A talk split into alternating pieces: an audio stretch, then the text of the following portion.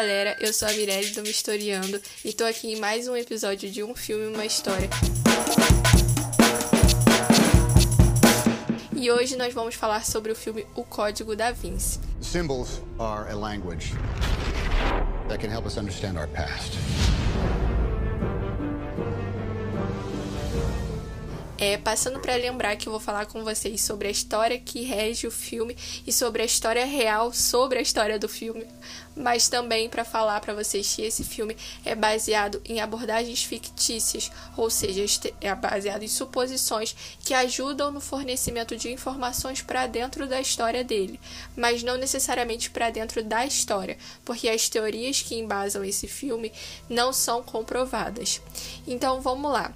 Eu já quero começar falando sobre algo que eu achei muito inteligente de ser utilizado nesse filme, que foi o formato como ele abre e fecha no mesmo lugar, ou seja, dentro do Museu do Louvre. Porque dentro do Museu do Louvre, ele faz diversas referências ao artista principal, né, que é o Leonardo da Vinci, e ele te ajuda com diversas referências que você vai entender mais lá na frente.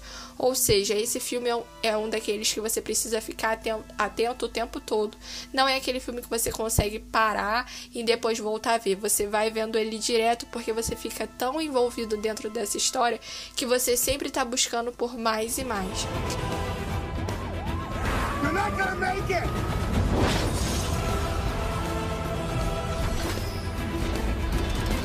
através disso, né, ele consegue trazer um certo encantamento para o telespectador. Ele consegue te prender ali e falar assim: não, eu só vou terminar quando o filme acabar. Eu não vou conseguir parar no meio, não vou conseguir fazer nada enquanto não acabar esse filme.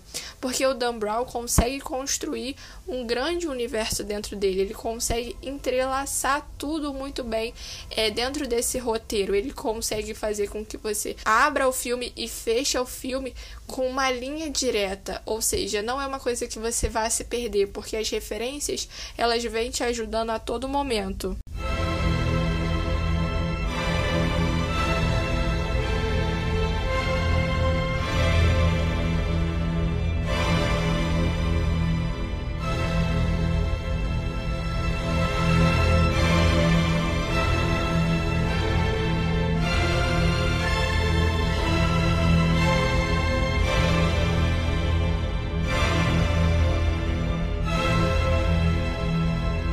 Consegue desenvolver a história tão bem que ele vai criando elementos ao longo dela que vão te ajudando a entender mais sobre como aquilo vai se desenvolver. O Dan consegue entrelaçar tudo isso muito bem. Além disso, né, além de criar elementos e de é, fazer um bom desfecho para a história, ele também consegue unir é, algumas coisas entrosando assuntos. Ele consegue unir assuntos os entrosando, como o próprio Opus Dei, como a Rosa, o Priorado de Sião e os Cavaleiros Templários. Ou seja, ele consegue pegar uma referência. Eu vou falar sobre religião, mas dentro dela eu vou desenvolver algo que vai me ajudar a contar a minha história. E eu acho isso muito inteligente. Uma coisa que eu gosto muito, muito, muito é que ele coloca personagens principais com é, certos, é, certos motivos que vão te ajudar a entender a história. Ou seja, o cara que está atrás do Robert, ele faz parte do Opus Dei. O personagem principal é um historiador. O amigo dele é outro historiador. Mesmo eles falando de assuntos é, diferentes, tendo especializações em assuntos diferentes, eles conseguem pegar aquele assunto e desenvolver muito bem através dos seus conhecimentos. Além disso tudo, ele vai usar a figura é, do sangue real através da Sophie, que seria descendente direta de Maria Madalena. Mais um spoiler aqui para vocês.